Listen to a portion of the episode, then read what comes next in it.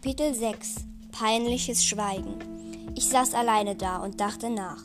Doch irgendwann kam Mini zu meinem Platz und setzte sich. Ich war so in Gedanken versunken, dass ich sie erst bemerkte, als sie mich begrüßte.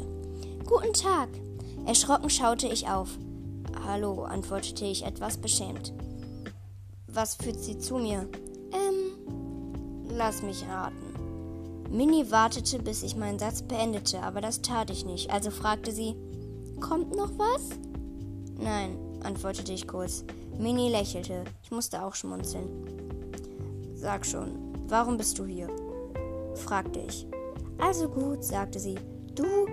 Sie räusperte sich. Sie sahen so traurig aus. Habe ich das richtig verstanden? Mini hatte mich zuerst geduzt, sich dann verbessert und mich gesiezt? Ich schaute ihr kurz in die Augen und sah, dass sie offenbar eine Antwort haben wollte. Und ich sagte, wirklich, komisch, ich bin auch total glücklich. Ich setzte ein falsches Lächeln auf. Mini guckte mich an, als wäre ich ein Alien.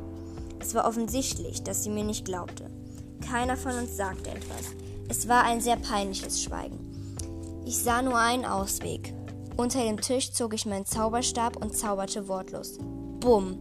Vor der Tür ertönte ein lauter Knall. Mein Plan war aufgegangen. Ich stürmte auf die große Tür zu, murmelte Alohomora und öffnete sie, und sie öffnete sich. Im Hinausgehen streckte ich meinen Arm aus und schnappte mir das Ohr von Mick Harris, an dem ich ihn in mein Büro zog.